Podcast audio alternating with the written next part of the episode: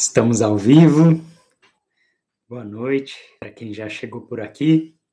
É um prazer estar com vocês mais uma vez. Semana passada a gente não teve live porque eu tive um encontro com o pessoal da turma 1 do curso Dores Crônicas da Psicologia.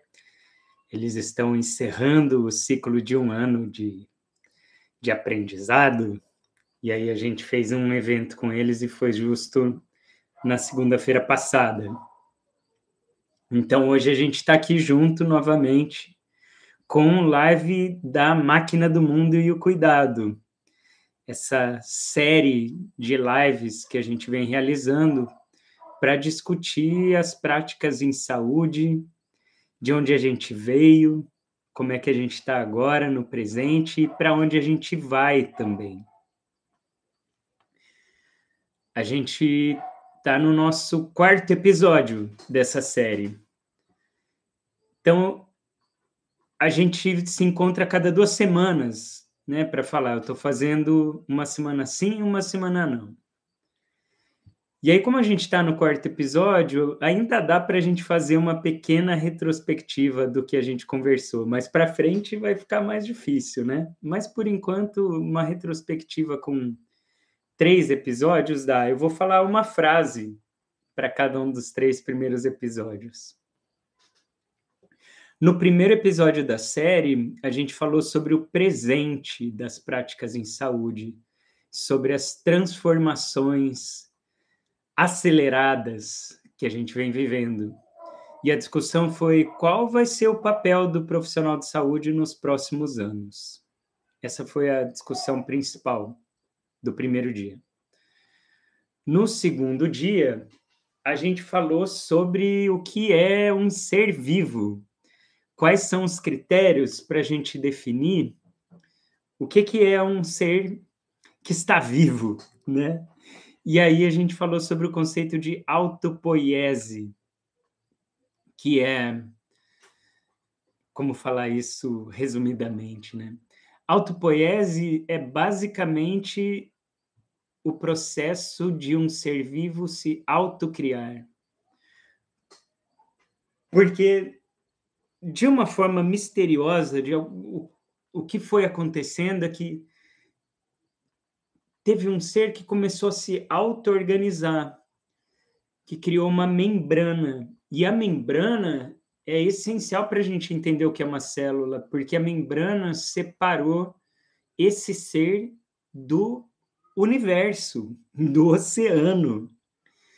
E o universo tende à entropia, à desordem, ao caos. E o que, que essa célula faz? Essa célula busca se auto-organizar e por isso ela precisa criar uma barreira entre ela e o resto do universo. E aí a gente é aquela célula, aquela primeira célula que se diferencia do oceano. Porque, pensa bem, aquela primeira célula se divide e ela vai se dividindo. E aí outras células que são aquela célula começam a cruzar e a criar novos seres, mas tudo a partir dessa primeira célula começa a se dividir. Né? E, e, isso é importante porque a gente pensa que, então, o que define mais um ser vivo é esse processo de autocuidado e de autocriação. A gente cria a nós mesmos, né? A gente é um ser que vai se criando ao longo do tempo. E por isso que cuidado é tão importante, porque aquela célula já faz uma fronteira entre ela e o oceano, e isso é um processo de cuidado. E as bactérias já têm proteínas que reconhecem potenciais perigos e já geram transformações nas produções de outras proteínas para lidar com o perigo. Bom, eu falei que eu ia falar uma frase de cada episódio, eu estou falando várias frases né, de cada episódio. No terceiro episódio, a gente não falou mais sobre esse ser, a gente falou sobre o processo de interação entre esses seres unicelulares e depois pluricelulares e o meio ambiente. E é a partir daí que a gente entende como a variabilidade, a imensa variabilidade que existe na vida, só acontece porque a vida está em constante contato com o meio que está em transformação. Então, se a gente quer entender um ser vivo, a gente tem que entender sempre, sempre o ser vivo em interação com o seu meio. E por isso que profissionais de saúde não faz o menor sentido você tratar o paciente, seja de qual área você for, sem levar em conta o meio ambiente em que esse ser vivo está. Porque a gente só consegue compreender um ser vivo na interação com o meio. O contexto é fundamental. Então, agora, três ideias rapidinho, uma de cada episódio. Agora é de verdade, hein? Exercício de síntese. Primeiro episódio, o presente. Segundo episódio, o ser vivo. Terceiro episódio, interação, ser vivo, meio ambiente.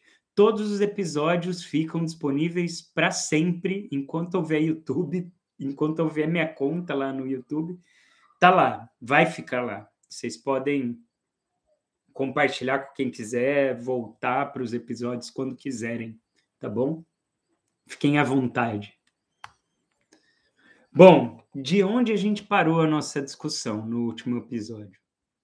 A gente estava falando sobre o Darwin, a gente fez uma longa viagem com o Darwin pelo mundo, no Beagle, que foi o navio que levou o Darwin pelo mundo. Darwin volta dessa viagem pelo mundo no qual ele conheceu a Mata Atlântica, e eu tendo a dizer que se o Darwin não tivesse conhecido a Mata Atlântica, ele nem teria chegado perto de ter proposto a teoria da evolução. E aí, a gente falou maravilhas do Darwin, né? É um dos maiores gênios da humanidade, da história da humanidade, né? Mas tem alguns problemas, né? Quem não tem, né? Darwin tinha. E aí, qual foi um ponto que eu coloquei que poderia ter sido diferente, viu? Olha eu criticando Darwin agora. Por quê? Porque na época do Darwin teve um economista que se chamava Malthus. E o Malthus estava percebendo o crescimento desenfreado da Inglaterra. Londres era uma metrópole gigantesca quando Darwin voltou dessa viagem pelo mundo. Tanto que o Darwin não voltou para Londres, né? O Darwin não ficou em Londres. O Darwin foi para uma cidadezinha super pequena. E lá ele é, ficou com a família dele a vida inteira, uma casinha, um, um cenário bucólico, né? Do campo. E foi lá que Darwin ficou. Então, Darwin estava relativamente de boa lá, numa cidadezinha pequenininha. Mas o Malthus via o crescimento de Londres e se assustava com isso, porque ele estava concluindo que a população crescia de uma forma completamente descontrolada. E o alimento, a oferta de alimento não crescia na mesma velocidade. Qual que foi a conclusão que Malthus chegou? Vai faltar comida. Não vai ter como alimentar todo mundo. E aí é, a obra do Malthus é para discutir o que pode ser feito a respeito disso, controlar a natalidade, por exemplo, dos pobres, né? O Darwin teve muitos filhos mas a proposta foi a proposta do Malthus foi controle de natalidade. E aí dá para ver na obra do Darwin a influência do Malthus. Porque tem um capítulo que é o capítulo 3 da origem das espécies, em que o Darwin fala sobre a luta pela sobrevivência. E a ideia, então, nesse capítulo específico é de que a teoria da evolução, na verdade, estava sendo guiado por uma grande guerra entre os seres vivos, um querendo combater o outro, lutando pela sobrevivência mesmo, porque os recursos são finitos. Então, na verdade, o que os animais estavam fazendo eram se degladiando para sobreviver. Então, a teoria da evolução acabou sofrendo muito essa influência do Malthus e muito com essa ideia da competição. Né? E eu fiquei pensando sobre isso, porque assim, tem competição na natureza? Claro que tem. É claro que tem, não é difícil da gente ver competição. Mas também tem muita cooperação. A, a, a evolução não é só guiada pela, pela competição, mas também pela cooperação. E, e como a gente ficou perdido só em olhar para o aspecto competitivo da vida e como essa ideia da vida como uma grande competição guiou a sociedade ocidental fortemente, né? A gente vê as empresas lutando pela sobrevivência e competindo a gente vê o discurso das pessoas, e aí, a meu ver, tudo isso é muito baseado em uma emoção, que é a emoção que vai guiar a nossa discussão de hoje. Eu acho que o Malto sentiu muito medo quando ele viu que a população estava crescendo demais e não ia ter recurso para todo mundo, sabe? É, é, o medo da escassez, né? Vai faltar comida, a gente não vai sobreviver. Imagina o pânico, né? E o Darwin foi uma, um cara que sentiu muito medo também, né, ao longo da vida dele, porque ele ele sabia que a proposta dele da teoria da evolução era muito polêmica para a sociedade da época. Né? Uma sociedade com valores religiosos muito fortes e segundo a qual você propor que as espécies não foram criadas da forma como elas estão hoje, era uma heresia, né? Tanto que é curioso que o avô do Darwin era evolucionista, né? acho que nem usava essa palavra, né? Mas ele, ele, o avô do Darwin, Erasmus Darwin, falava em é, uma transformação e variabilidade das espécies ao longo dos anos, ao longo do tempo. E o próprio Darwin não era evolucionista, o Darwin ficou evolucionista. Quando ele veio para a Mata Atlântica, porque você vem para a Mata Atlântica, você vê essa variabilidade enorme, né? Eu estou brincando, mas teve impacto mesmo, porque o que o Darwin via eram fósseis de alguns animais, e quando ele comparava o fóssil do animal com o animal que ele estava vendo, ele falava: opa, parece que isso aqui é diferente, mas parece muito o mesmo animal. Então, daí é um pulo para você ver que, na verdade, as espécies são extintas, mas outras espécies surgem e as espécies estão em transformação. E, na verdade, para ser mais extremo ainda nesse ponto de vista, a noção de espécie é muito relativa. Porque pega espécie humana, os seres humanos, olha a variabilidade fantástica que a gente tem entre os diversos seres humanos. Pega um, uma, um tipo de passarinho, uma classe de passarinho, nem sei como é que é o nome que a gente usa para isso na biologia, mas o saíra. O saíra é um tipo de passarinho específico que tem várias cores e tal tem muita variabilidade, tem muitas cores diferentes. Então, aonde que a gente vê onde começa uma espécie onde termina, né? E aí o medo, que é a emoção que vai guiar a nossa discussão hoje, ele é onipresente, né? Eu, eu fiz uma enquete hoje sobre medo, eu pedi para as pessoas falarem sobre o que elas têm medo. Muita gente mandou Acho que foi uma das perguntas que eu fiz que mais gente mandou resposta. Fiquei realmente impressionado. Eu nem consegui compartilhar todas. Acho que eu não compartilhei nem metade. A gente tem muito medo das coisas, não é? E aí eu lembrei de uma frase que eu até postei hoje, uma frase que é logo no comecinho do Grande Sertão Veredas, né, o livro do Guimarães Rosa, o Riobaldo, que é o personagem, o narrador da história toda, ele fala, né, que viver é muito perigoso. E viver é perigoso mesmo, olha para a natureza, né? E, e, ficou especialmente perigoso lá pelos 400 milhões de anos atrás, porque até então parece que as coisas viviam mais ou menos em uma ordem um pouco mais pacífica. Mas 400 milhões de anos atrás tem uma explosão de variabilidade, né? Tem o tal da explosão cambriana, né? Em que muitas espécies surgiram.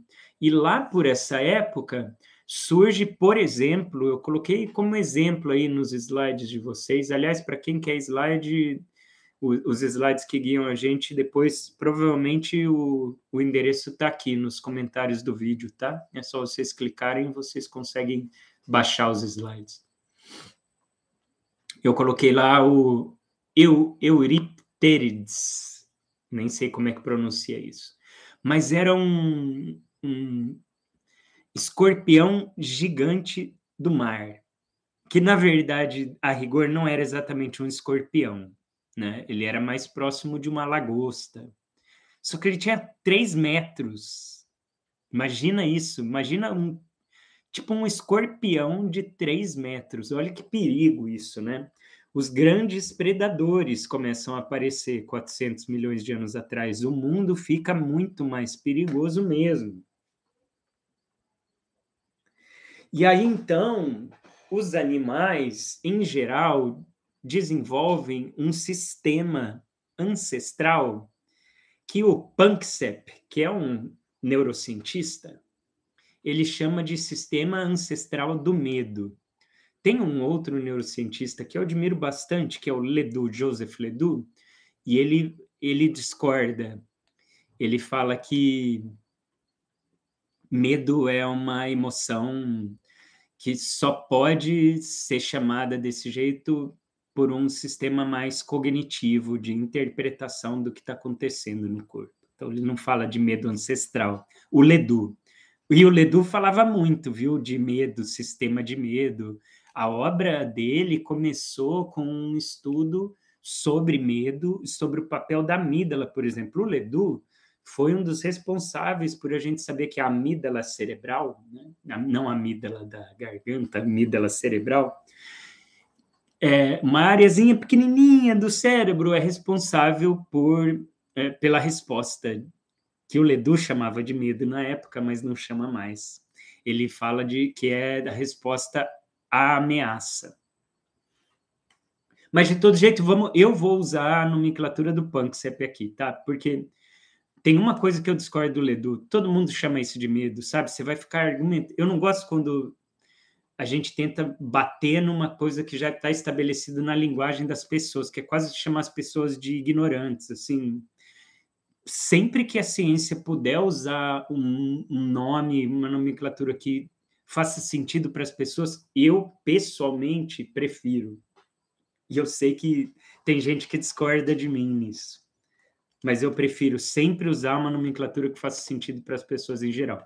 Bom, então, vou chamar de medo esse sistema ancestral. De início, esse sistema ancestral ele vem equipado para reagir a alguns estímulos. Estímulos incondicionados. Incondicionados quer dizer, o, o ser vivo já nasce pronto para reagir a determinados estímulos. E aí, o Panksepp, isso aqui eu coloquei entre aspas, que é uma citação do próprio Panksepp. Ele fala: a evolução criou a capacidade para o medo no cérebro, mas não informou sobre tudo que é uma ameaça. É lógico que a gente não vem equipado para detectar todas as ameaças presentes no mundo. Ou seja, o medo é inato, é, mas do que a gente tem medo? Isso depende do nosso aprendizado, da nossa experiência, do acúmulo de memórias ao longo da nossa história de vida. E um animal sente medo de coisas também, conforme o aprendizado dele. Mas tem alguns exemplos de medos incondicionados, que é muito curioso a gente pensar sobre medos incondicionados. Então, no início da, da evolução dos vertebrados, aqui a gente está falando de vertebrados, reconhecer, ele, já havia reconhecimento de certos estímulos de ameaça codificados no DNA dos nossos ancestrais vertebrados. Então, isso significa que já havia certos medos inatos. Quais tipos de estímulos geravam esse tipo de medo? Dor sempre gerou medo. Eu sei que tem bastante gente que está aqui comigo que trabalha com dor. Então, dor gera medo de forma inata na maior parte dos vertebrados e algum estímulo que causa algum perigo, mas perigo é uma coisa mais abstrata. Dor, a gente sabe do que a gente está falando. Olha essa dos ratos. Rato tem um medo inato do cheiro do gato, do cheiro do furão e do cheiro da raposa. Não tem medo inato da aparência desses animais. Então, se você cria um rato longe de qualquer contato com um gato. Rato não tem ideia do que é um gato, nunca viu, nunca teve contato. Depois de um tempo de vida do rato, você pega esse rato e coloca na frente de um gato, o rato não tem medo da aparência, da aparência. Ou seja, na frente da imagem do gato. Mas se o rato sente o cheiro do gato, ele vai ter medo. E mesmo que o gato não esteja lá, hein?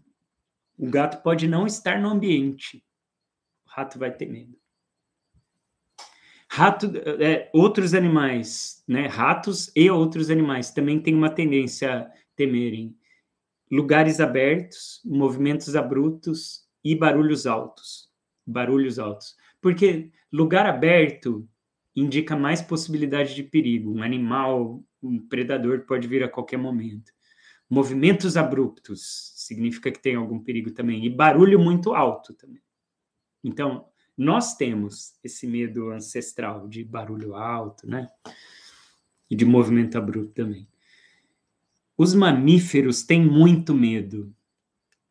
E sabe por que, que mamíferos têm medo especialmente? Porque vocês sabem que os mamíferos, eles viveram enquanto os dinossauros estavam por aqui, né?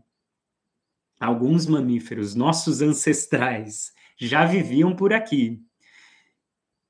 Só que imagine, e, e, os mamíferos eram pequenos, eles eram animais pequenos mesmo, não era do nosso tamanho, assim, era bem menor que a gente. E era, tinham hábitos mais noturnos. O mamífero morria de medo de dinossauro. Imagina você viver na mesma época que dinossauro. O mamífero saía mais à noite. Quando os dinossauros quando os dinossauros se extinguiram, aí os mamíferos começaram a sair da toca. Aí os mamíferos passaram a ser um pouco mais diurnos. Aí os mamíferos cresceram. Porque na época dos dinossauros não era vantagem você crescer, porque era mais fácil do bicho te ver, né? Então, o mamífero era um bicho pequenininho, hábito noturno, ficava se escondendo. A gente carrega esse passado.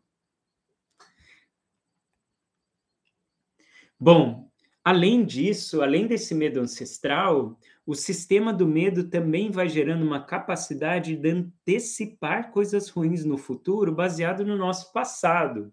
Então, tudo que a gente viveu e vive vai ficando gravado na memória de uma maneira e vai sensibilizando a gente. Então, a gente fica sensibilizado com alguns aspectos que já representaram perigo anteriormente situações intimidadoras, né? Se a gente viveu um trauma, a gente fica especialmente sensibilizado, superativo. Quando eu falo a gente, é nós mamíferos, né? Não estou falando nem de humanos especificamente. Então, as redes de medo de todas as espécies de mamíferos podem se tornar hiperresponsivas. Isso também já é programado de fábrica na gente, sim. Todo mamífero já nasce com um sistema de medo que, se exposto a uma situação traumática, fica hiperreativo. Isso é adaptativo, vocês percebem? Porque se você passa por uma situação muito perigosa, é bom que o seu sistema de medo fique ali mais ativo do que o, o comum, né? agora a gente chegou no medo do ser humano. O Adalberto perguntou se os dinossauros habitavam em todas as regiões da Terra. Eu confesso que eu não sei, não, Adalberto. Eu sei que habitaram muitas regiões da Terra, né? Inclusive aqui no Brasil, né? Se você for lá para como é que chama? Tem uma cidade de Minas que eu já fui que é bem legal. É perto de Uberaba. E tem tem dinossauro, né? Ah, Roberta está falando de dessensibilização sistemática. Então, dessensibilização sistemática é, é um troço curioso, né? Porque eu falei que o sistema de medo dos mamíferos tende a ficar hiperreativo, não é? O que, que é dessensibilização sistemática? É uma estratégia para fazer com que esse sistema de medo fique menos reativo. O, curioso da dessensibilização sistemática é que tinha todas algumas estratégias no sentido de você fazer um relaxamento, uma respiração, tinha toda uma técnica, né, para você fazer. Hoje em dia, o que a gente vê que mais é importante para dessensibilizar, na verdade, mais do que qualquer estratégia, é a exposição. A gente fala mais de exposição hoje do que dessensibilização sistemática. Peirópolis, a Renata lembrou do parque lá do, dos dinossauros, perto de Uberaba. Então, Roberta, hoje em dia a gente sabe que o fato de você voluntariamente escolher se expor ao que é temido já é terapêutico. Você não precisa nem de uma estratégia especial de relaxamento ou de fazer uma respiração determinada e tal. Na verdade, só de você se expor e voluntariamente se expor, né? Não se sentir obrigada aí, forçada aí, porque forçada aí já é mais complexo o processo de exposição, mas voluntariamente já, já é terapêutico. A Carla está falando de ficar perto de sapo. Sapo já, já gera a resposta de medo. Né? Hum. Ó, o medo do ser humano. A gente falou dos mamíferos, agora a gente vai falar dos seres humanos. O Panksepp considera o ser humano a criatura mais medrosa do planeta Terra. Por que, que o Panksepp fala isso? Porque ele fala que a gente cria medo para a gente mesmo. A gente imagina alguma coisa e a gente fica com medo. O Panksepp brinca que fala que a gente teme até os fantasmas não substanciais da mente. A gente teme até o que é não matéria, né? Bom, e aí o ser humano tem um processo curioso que é o medo de ter medo. Teve alguém que falou, que respondeu hoje no Instagram, quando eu perguntei qual é o seu medo, teve alguém que falou medo de ter medo. E o, ou alguma coisa parecida. E o, eu lembrei de uma música do Legião Urbana. Aliás, o Renato Russo, eu acho que faz 25 anos que morreu hoje, no dia em que eu tô. Para quem está vendo a gravação, né? No dia em que eu estou gravando, esse episódio é, faz 25 anos que o Renato Russo morreu. E eu estava lembrando de uma música do Legião, que é Daniel na Cova dos Leões, é daquele disco 2 do Legião. E aí ele fala, e o teu medo de ter medo de ter medo, né? Aqui o Renato Russo está falando de um medo de terceira ordem até, né? E, e como esse processo é importante para o ser humano, né? O, o pânico tem muito a ver com isso, né? Que é o medo de sentir medo.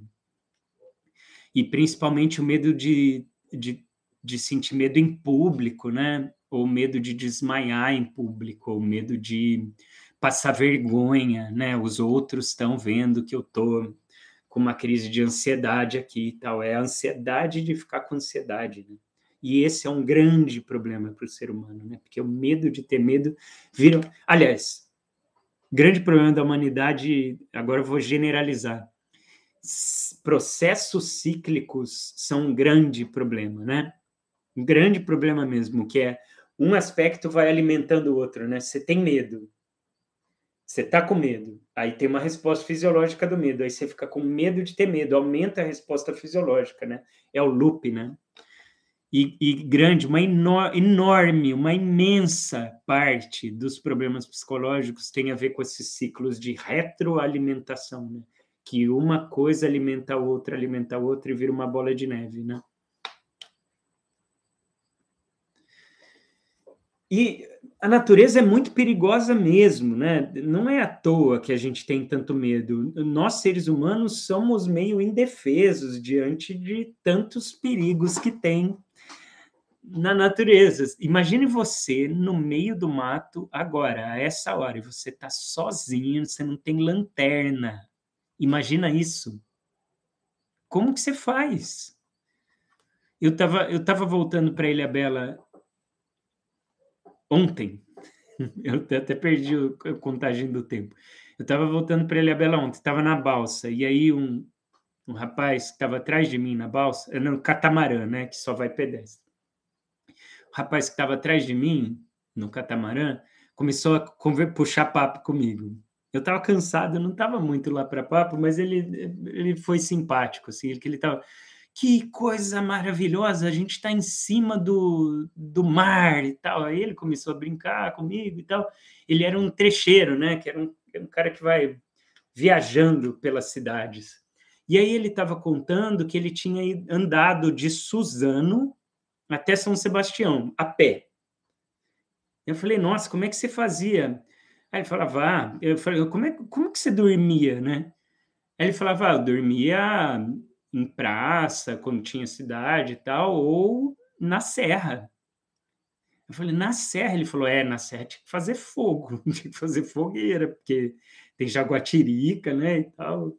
eu falei, nossa, que, imagina isso, né? O rapaz, para dormir na serra, assim, sozinho, ele fazia fogueira e dormia ali, onde dava.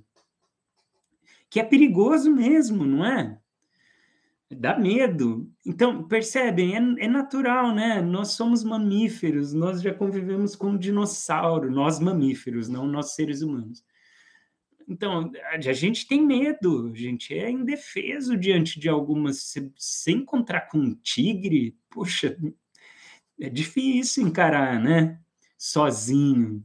Então, percebem, né? diante da natureza, a gente é natural a gente sentir medo. E é natural o Darwin na Mata Atlântica, né, um inglês, né, o Darwin era meio aristocrata inglês, né, clássico, cara de classe e tal, vendo aquele monte de animal, e grito e luta, né? Aí ele chegou à conclusão também que é uma grande luta pela sobrevivência e tal, né? A gente fica com medo de tudo isso, certo? E aí, diante disso, como é que a gente reage ao medo? Agora a gente vai pular para um próximo, uma próxima etapa da nossa discussão aqui. Porque uma coisa é a gente sentir medo, e isso é ancestral, isso é da nossa espécie, faz parte, a gente não dá conta de tudo, a gente não é tão forte assim diante da natureza. A natureza é muito maior que a gente, sendo que a gente é natureza também, mas perto de outros animais a gente não é páreo sozinho, né? E sem armas, sem nada. E aí, qual é o ponto? Como é que a gente reage a isso? Como é que a gente reage quando a gente está com medo? Existem muitas reações possíveis em relação ao que nos traz medo. Eu trouxe aqui um, um autor para a gente discutir, que é o Francis Bacon, que vai falar sobre o impacto da natureza sobre a gente. E aí o Francis Bacon fala que a ciência o principal objetivo da ciência é promover um certo controle sobre a natureza. O Francis Bacon fala para a gente usar a ciência para controlar a natureza. Que é isso, né? A gente vai ter medo de dormir no ao relento. Aí a gente vai usando a técnica, né? A tecnologia, a gente constrói casa, aí o clima varia demais, e aí a gente sofre, começa a transpirar, e aí passa frio. Então aí a gente constrói climatizadores, né? A gente tem o ar-condicionado, a gente tem aquecedor, e tudo isso é a técnica, né? A tecnologia para promover um certo controle sobre isso que é descontrolado, que está fora da gente, não é? Só que tem um, um, problema nesse controle. Tem uma parte boa, né? Que traz um certo conforto, mas tem um preço caro que a gente paga para controlar a natureza. Eu trouxe duas fotos ali para quem quiser ver no slide, ou agora, ou depois, quando vocês baixarem. Eu trouxe foto lá do Pico do Cauê, que fica lá em Itabira, Minas Gerais, a cidade do Drummond, né? O Pico do Cauê era uma grande montanha, um colosso de pedra. E hoje em dia virou um vale, né? Eles subtraíram a pedra lá, não existe mais praticamente. Pico do Cauê. É, tem um resquício de Pico do Cauê. Aliás, eu fui para Belo Horizonte agora, né? Sábado eu dei aula lá. E aí a vista lá da sede da pós-graduação do Einstein em BH é linda, né? Porque tem aquelas montanhas de Minas Gerais, assim, de Belo Horizonte. É um belo horizonte mesmo, né? Eu sempre gosto de, de ver. Mas eu fiquei tão decepcionado quando eu soube que parece que aquelas montanhas ali elas são só carcaça, né? Não tem recheio mais, né? Porque arrancaram tudo de lá. Esse é o domínio da natureza que a gente faz, né? E aí corta a árvore, né? E sai cortando a árvore à torta e à direita e tal. Tem um preço alto que a gente paga. A gente domina a natureza, mas a gente cria grandes problemas também, né? A gente ver a Mata Atlântica, cobertura original, é tão linda no mapa, né? Aquele imenso verde no mapa. E aí agora a gente vê pequenos resquícios de Mata Atlântica que tem no país, né? 12% da Mata Atlântica original existe hoje. É muito pouco, né? Eu estou aqui em, em Ilhabela, tem muita Mata Atlântica, acho que é 80 e tantos por cento de Mata Atlântica. Então, ainda me sinto feliz por ter aqui, mas se a gente for pegar no Brasil como um todo, é só um resquíciozinho, né? Eu fui na Praça da Árvore ontem também lá em São Paulo, voltando de, voltando de BH, e eu ficava querendo saber por que, que Praça da Árvore, né? É o resquício do Bosque da Saúde, que era um bosque enorme na cidade de São Paulo. Sobraram poucas árvores aqui, acolá. E tem a Praça da Árvore, que tem tipo umas quatro árvores. E era um bosque gigantesco, cobria uns três, quatro bairros. Então, como é que a gente reage ao medo, né? Tentando controlar essa é uma das reações do medo, e é uma reação que às vezes é, tem um lado bom e pode ter um lado complicado, né? Eu trouxe, eu pus no, no slide de vocês também a, a, uma capa da Time Magazine, quando o Trump separou as crianças de imigrantes, né, das suas mães, e aí tem é uma capa vermelha, foi um artista que fez aquela capa, porque é uma capa vermelha, tem o Trump enorme, porque ele é alto pra caramba, né? E uma criancinha tão pequena assim diante dele, chorando, né? E ele olhando de cima para baixo, assim. Então, percebem, é uma reação ao medo, né? O medo do imigrante, é o medo da escassez também, né? Vem um monte de gente para o meu país, vai faltar comida, vou passar fome, então não pode vir. E aí é medo, é medo. É uma reação ao medo. É uma tentativa de controle, né? Tentativa de controle do outro. Tentativa de diminuir a autonomia do outro, né? Porque você tem essa, esse medo absurdo que o ser humano tem de que se der liberdade para o outro vem o outro vem e, faz mal para a gente e tem uma parte não é, é, absurdo no sentido de exagerado mas tem uma parte desse medo que é importante né é importante a gente se precaver é importante a gente se proteger inclusive de outros seres humanos, né? Mas como, como a gente faz essa proteção? E qual é o preço que a gente paga para se proteger desse jeito? E aí eu lembrei de uma música do Chico Buarque que ele fala que é filha do medo, a raiva é mãe da covardia. Né? Ele fala que a raiva é filha do medo e a raiva é mãe da covardia. Então aqui a gente está associando medo agora à covardia. Porque o contrário do medo não é a coragem. Percebem? Aliás, o contrário da coragem não é o medo. É, eu vou inverter essa frase. A, a frase que eu falei está certa, mas fica mais interessante se a gente começar pela, pelo, pela coragem. O contrário da coragem não é o medo. O contrário da coragem é a covardia. Porque coragem tem a ver com algo que a gente faz. Medo não tem a ver com algo que a gente faz. Medo tem a ver com algo que a gente sente. Né? Medo tem a ver com algo que a gente sente. Coragem tem a ver com algo que a gente faz. Covardia tem a ver com algo que a gente faz. E não é curioso, eu sempre achei muito curioso a palavra covardia. Ela é curiosa, porque ela pode representar você se esconder de medo, né? Nossa, que covarde, está se escondendo. E ela pode representar também você fazer mal a alguém que é menos capaz que você, menos forte que você, mas isso também tem a ver com medo. As duas têm a ver com medo. Porque quando você subjuga alguém de forma covarde, você está é, fazendo valer o seu, o seu, a sua vantagem diante do outro, porque se você dá autonomia para o outro, você fica mais em risco. Então você mantém o controle, né, sobre o outro. Então covardia funciona nos dois sentidos, né? E aí eu tirei uma frase lá do André Conte Sponville, que ele escreveu um pequeno tratado das grandes virtudes, né? Um livro bem interessante, vale a pena. E ele, ele fala que cada civilização tem seus próprios medos e suas formas correspondentes de coragem. Então, o medo varia muito, cada, cada, cada lugar e cada época vai ter um medo diferente.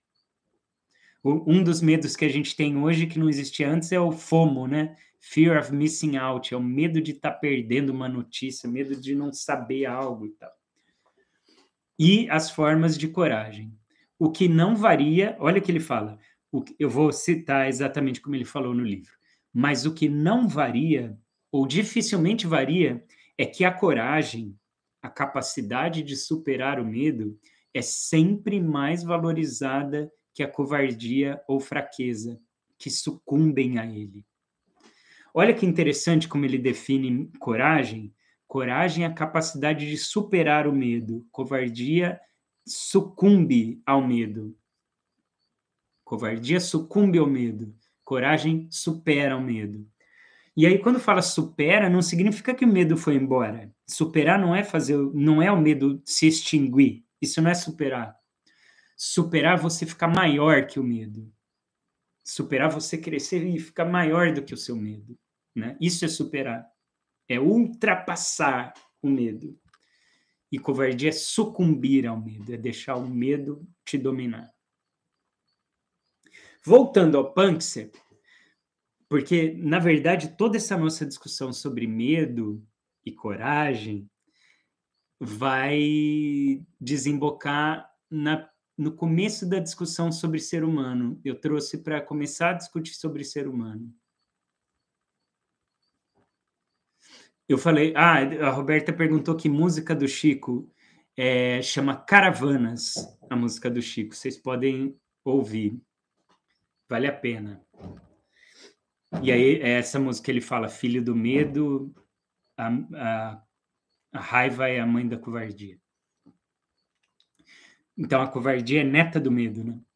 Então, voltando ao Punkser, os bebês humanos têm medo quando não estão acolhidos é, seguramente, né? Então, isso é um medo inato humano, não ser acolhido, não ser segurado. Quando estão um pouco mais velhos, eles choram ao estarem sozinhos no escuro. Essa é a gente, nós somos assim. E por que nós somos assim, né? tem um acontecimento que é fantástico. Eu adoro fazer essas pesquisas para essa live, que eu aprendo pra caramba, né? Aí eu fui pesquisar que como é que começa essa história toda do ser humano super social, do jeito que a gente é, né? Dependente tanto do social. Diz que 75 mil anos atrás, mais ou menos, a humanidade foi quase extinta a gente chegou a mais ou menos umas. Eu pus 50, 10 mil pessoas, não, é 5, 10 mil pessoas. Eu tinha posto no slide 50 mil, não é 50, é 5 a 10 mil. Imagina a humanidade no planeta ser 5 mil pessoas, é quase extinção. Não se sabe ao certo o que, que foi que aconteceu para quase extinguir a humanidade. A hipótese mais falada é um vulcão chamado Toba. Eu achei curioso o nome do vulcão, né? Tomando Toba. O vulcão se chama Toba. É, e, e, ele é muito maior do que qualquer outro vulcão que já existiu na história. Né? Eu, eu pus lá no slide de vocês o volume de lava, né? uma explosão gigante. Pode ser que tenha sido uma grande mudança climática também. Então, assim, não é 100% certo que foi o vulcão. A Jéssica gostou do nome do vulcão também. Mas grandes chances são de que foi esse vulcão aí, que quase extinguiu a humanidade. E aí, sabe o que encontraram, mais ou menos dois mil anos depois desse grande vulcão? Um rabisco numa pedra. Rabiscaram a pedra. E por que, que isso é importante? Porque isso pode ser um primeiro indício de alguma coisa que vai virar uma obra de arte depois, sabe? Eu, estou tomando cuidado para não falar que é uma obra de arte, que vai saber o que estava na cabeça desse ser humano 33, 73 mil anos atrás, rabiscando em uma pedra. Essa, essa pedra foi encontrada numa caverna, que chama Caverna de Blombus, eu estou lendo aqui no slide, que a minha memória não é tão boa assim, na África. Então, imagina uma pedra rabiscada.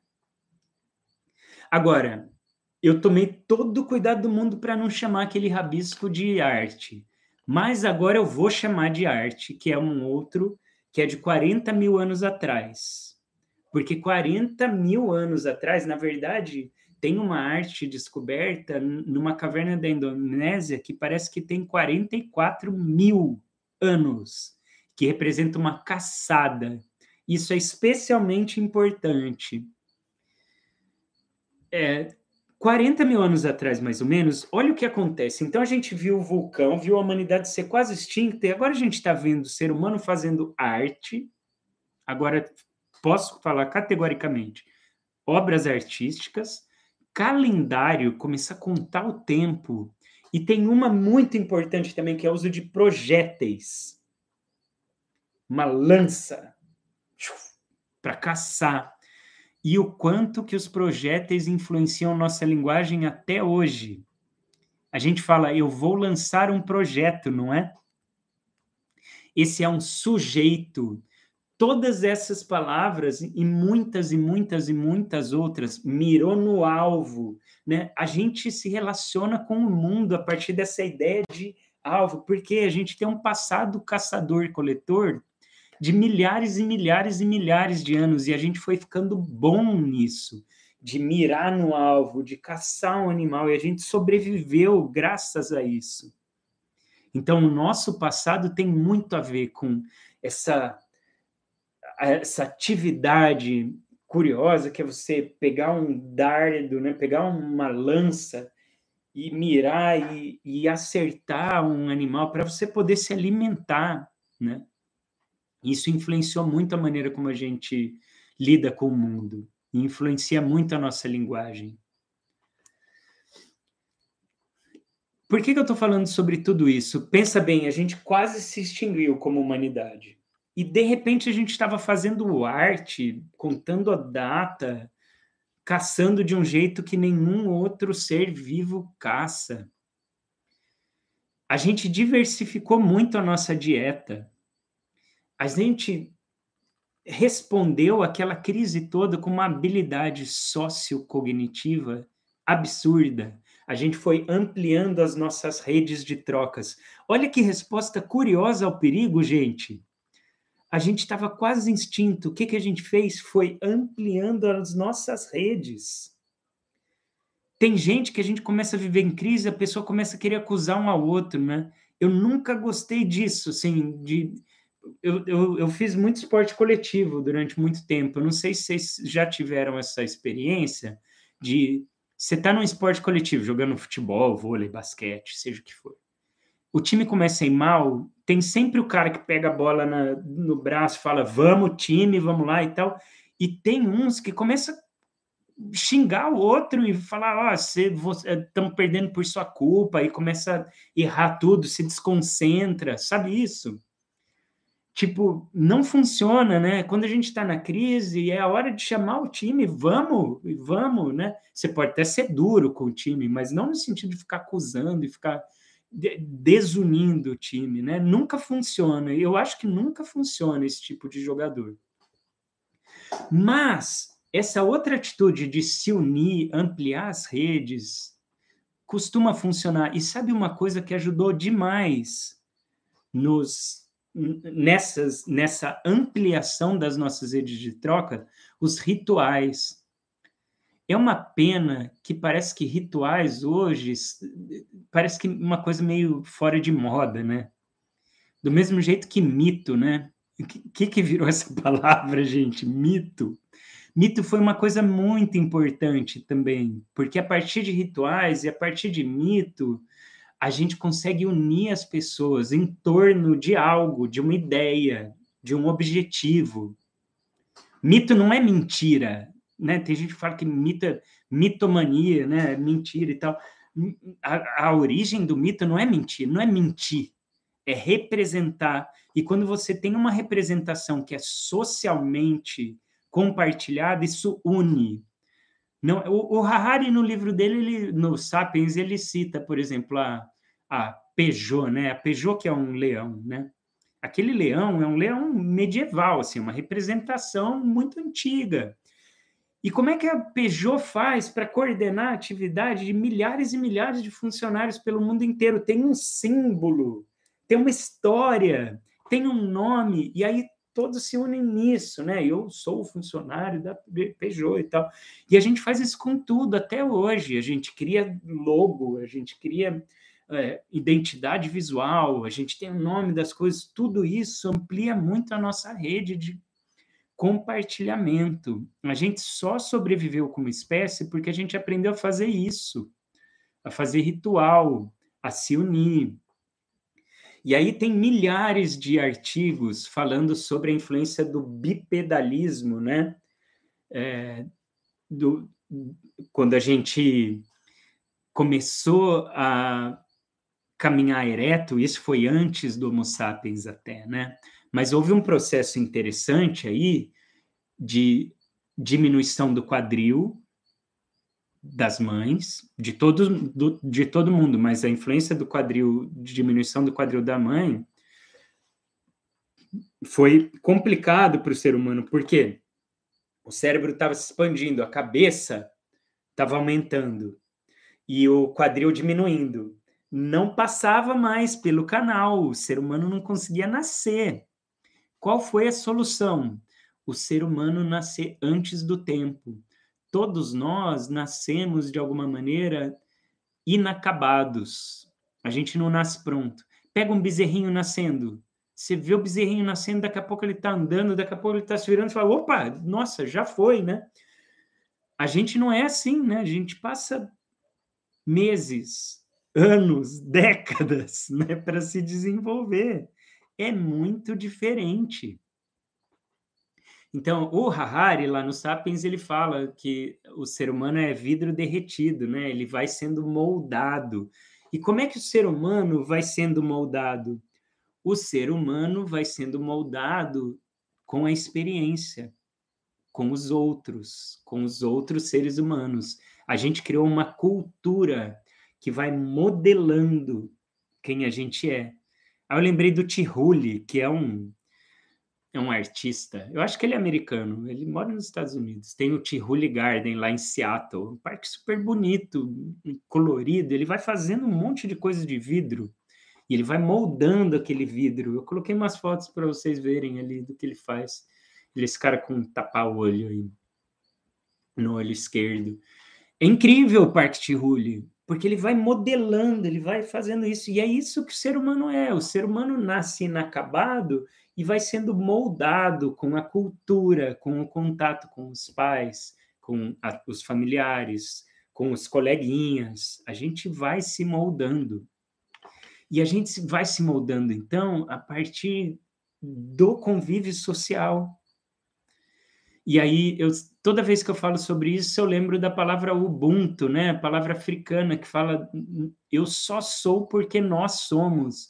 Não é possível falar eu sou sem falar em nós somos. Falar eu sou é a mesma, é um sinônimo de nós somos. A gente é quem nós, como coletividade, somos. A gente é, existe numa sociedade, numa coletividade. Percebem como isso é o oposto da covardia? E precisa uma certa dose de coragem. E aí, se você digitar abertura no Google, ou openness em inglês no Google, e eu sempre faço isso para fazer. Eu vou, vou dar um, uma dica para quem quer fazer aula. Possivelmente alguns já fazem, tipo Ana Maria está aqui, prov, provavelmente ela já faz isso é, quando eu vou dar uma aula sobre um tema, e eu vou fazer uma aula pela primeira vez, agora, por exemplo, eu estou fazendo as aulas do curso, né? Agora eu já comecei a falar sobre o curso, vai ser um curso sobre estresse, né? E eu estou produzindo as aulas sobre estresse. É um tema relativamente novo para mim, né? Eu já dei aula sobre estresse, eu já falei bastante sobre estresse, eu fiz mestrado no departamento de psicologia na linha de pesquisa sobre estresse, então, não é um assunto novo para mim, mas não é. Eu não dei a quantidade de aula sobre estresse que eu dei sobre dor, por exemplo. Então, o que, que eu faço quando eu estou vendo uma aula, fazendo uma aula de um tema que eu nunca dei? Eu começo a pôr no Google lá é, algumas palavras-chave que vão ter na, na aula. Aí, quando eu falo de abertura, eu fui falar de abertura em alguma aula, não nesse curso de estresse ainda, não falei de abertura. Eu provavelmente vou falar. Mas eu fui dar uma aula que eu ia falar sobre abertura, de alguma forma. E aí eu digitei lá, abertura no Google. E aí eu ponho nas imagens. Não necessariamente eu vou usar as imagens que o Google me deu, mas as imagens me ajudam a pensar graficamente o tema. E aí, quando eu pus abertura e pus lá no Google, quais foram as imagens que eu olhei? A Ana Maria faz isso também, eu tinha certeza que você fazia. Qual, quais foram as imagens que eu mais olhei? Pessoas com os braços abertos. Pensa nesse gesto, abertura dos braços. Tem uma coisa que eu faço às vezes em psicoterapia com alguns pacientes, que é fazer uma metáfora física. E às vezes eu peço para o paciente falar: representa com o seu corpo como você fica. Mas exagera, faz como se fosse uma caricatura para eu entender. E aí, invariavelmente, a resposta vai meio nesse sentido de constrição, né, de fechamento, os ombros, para quem não está vendo o vídeo agora, né, tem um pessoal que acompanha pelo podcast, o que eu estou fazendo aqui é fechando meu corpo, né? Os ombros bem é, quase juntando um com o outro, os braços fechados, né? Eu vou ficando mais corcunda, eu estou me fechando, né? Com o corpo. E percebe como isso, para os animais como um todo, é uma resposta ao medo, né? Porque a gente vai se fechando, as vísceras ficam menos expostas, não é? E quando a gente se abre, ó, as vísceras ficam mais expostas. Aqui, ó, é a parte mais perigosa para ser atacado, né? Tem coração, tem as vísceras. O que está me mantendo vivo basicamente está aqui, né? Então, se eu estou aberto, assim, significa um ato de coragem. Expo... A gente falou sobre exposição, não falou no começo da nossa conversa aqui, gente? Falei para a Roberta, né, da exposição como uma estratégia essencial em relação ao medo, então é essa é dessa coragem que a gente está falando aqui, ó. E eu acho muito curioso que na, na imagem na cidade mais importante, turisticamente pelo menos, tá? Mais importante do Brasil, né? Cartão postal do Brasil, sim, né? O Rio de Janeiro foi a nossa capital, né? Durante muitos e muitos anos tem a imagem da figura religiosa mais importante do Ocidente, pelo menos, independente da sua religião, não dá para negar que é uma figura religiosa onipresente no Ocidente, né, que é Jesus, tem uma imagem dessa figura de braços abertos, voltado para a Baía da Guanabara. Assim, olha a atitude, né? Olha a metáfora física aqui de abertura, abertura, gente, coragem, né? E a gente aprendeu a associar os braços abertos de Jesus com a, a crucificação, né? O Cristo Redentor não está na cruz, não tem cruz ali, ele está aberto, ele está ali exposto, né, de braços abertos. E o Tom Jobim sacou isso, né? Ele fala Cristo Redentor, braços abertos sobre a Guanabara, né? Tá ali, ó, tá de frente para a Baía da Guanabara, de braços abertos. Isso é exposição, isso é coragem, isso é abertura. Eu sou porque nós somos. Para a gente se relacionar com as outras pessoas, a gente precisa estar tá aberto, porque senão não tem relação.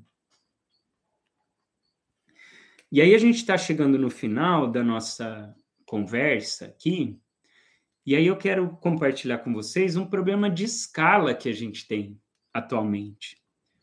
Porque antigamente a gente aprendeu a viver em grupos pequenos de pessoas. Eram pequenas tribos.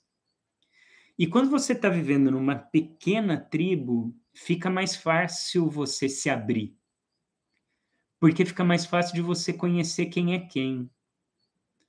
E aí, uma das funções da linguagem foi justamente aprender a conhecer quem é quem, sem precisar de experiências traumáticas. Porque imagina que alguém mentiu para o outro na mesma tribo. E aí você está em dúvida se você vai confiar ou não. Aí você pergunta para uma pessoa, a pessoa, ih, esse aí pisou na bola comigo você já fica de pé atrás, certo? Então a linguagem ajuda nisso. A fofoca é vital para grupos pequenos. Grupos pequenos precisam da fofoca. Porque você precisa saber em quem você confia, em quem você não confia. E se alguém pisou na bola com alguém, é importante você saber. Para você poder se abrir. Qual que é o grande problema de escala que a gente tem agora? A gente vive numa sociedade interconectada de quase 8 bilhões de pessoas. Como é que a gente vai saber se pode confiar ou não e se fez alguma coisa errada ou não? Fica difícil, né? E a gente tá interconectado. Acontece uma coisa aqui, vai repercutir na Índia, sabe? E não tem como, as coisas estão muito ligadas.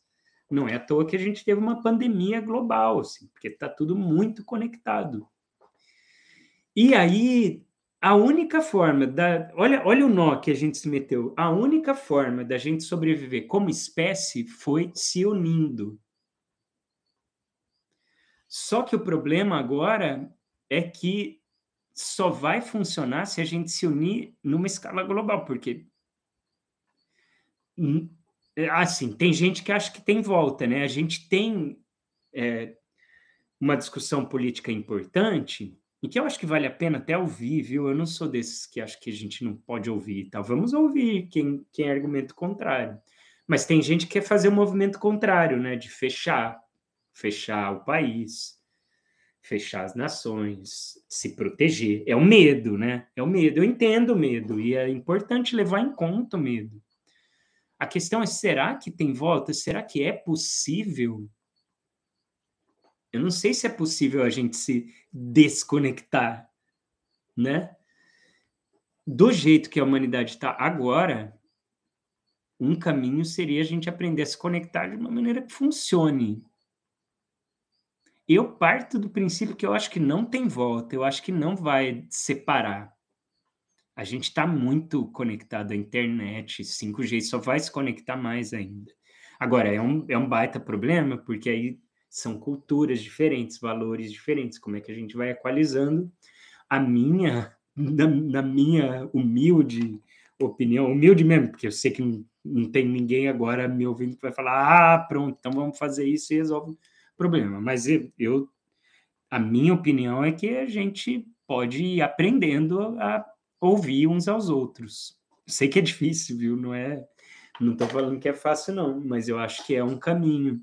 Então, ó, a gente falou de medo. Medo é natural, é compreensível. A gente tem medo de faltarem recursos, a gente tem medo de sofrer um ataque, a gente tem medo de estar em meio à natureza desprotegido, né? Tudo isso é compreensível. Como é que a gente leva em conta esse medo e atua com coragem e com abertura, ao mesmo tempo se protegendo? Porque uma certa proteção é importante, né? A gente tem pele, a pele é uma proteção, né? Então, a gente, a gente pode se proteger, mas como é que a gente se protege e ao mesmo tempo se conecta? Como é que a gente faz a humanidade como um todo funcionar bem? Né? Como é que a gente faz? Vamos pensar no Brasil assim. Como é que a gente faz o Brasil funcionar bem como um país? Né? A meu ver, não é. Eu não gosto da lógica farinha pouca, meu pirão primeiro. Assim, eu acho que isso não funciona. A gente vive num estado de tensão. Tem, fica muita gente sem ter condições dignas de vida, né? Eu estava conversando ontem com um cara trecheiro, né? Ele fica de cidade em cidade e tal. Então, eu não sei. A, minha posição é que a gente pode aprender a se conectar melhor, aprender a, a cuidar melhor de quem nós somos e, e das outras pessoas, né? E eu não tô, eu não cheguei nem perto de da lição de moral aqui de falar que eu cuido bem de tudo e de todos, viu? Tô nesse caminho também. É, eu, eu quis terminar com essa ideia e eu pus no último slide da nossa discussão uma artista cientista que eu acho que representa bem o que é uma visão de do todo mais conectado essa artista, cientista, se chama Maria Sibila Marian, ou Marian, ela é alemã, não sei como é a pronúncia do, do nome dela, era alemã. Ela, ela é do século XVII, ela nasceu no século XVII, gente, 1747, na Alemanha, filha de um pintor, família inteira de pintores. Então, ela pintava muito bem desde criancinha e ela era fascinada por pequenos animaizinhos, né? Ela via as lagartas, elas via o primeiro animal pelo, pelo qual ela se apaixonou foi bicho da seda. Ela se apaixonou pelo bicho da seda. E aí depois ela se apaixonou pelas lagartas. E aí ela se casou com um pintor. E aí foi morar na Holanda. E aí passou grande parte da vida na Holanda pesquisando, desenhando ela se separou, século XVII, ela se separou. Ela tinha duas filhas. Ela pegou a filha mais nova, depois que ela se separou, foi para o Suriname. Olha essa mulher, eu, eu quis falar de coragem, olha a história dela.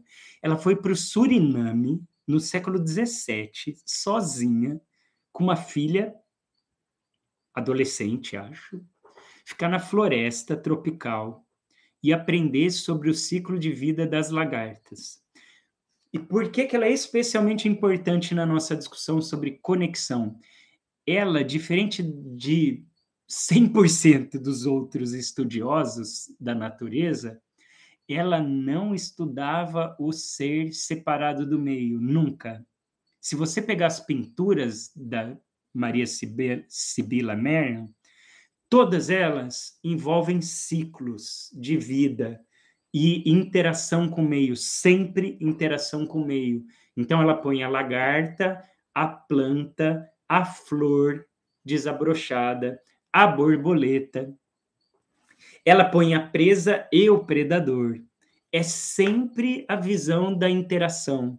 E eu acho essa uma boa mensagem para a gente terminar a nossa live.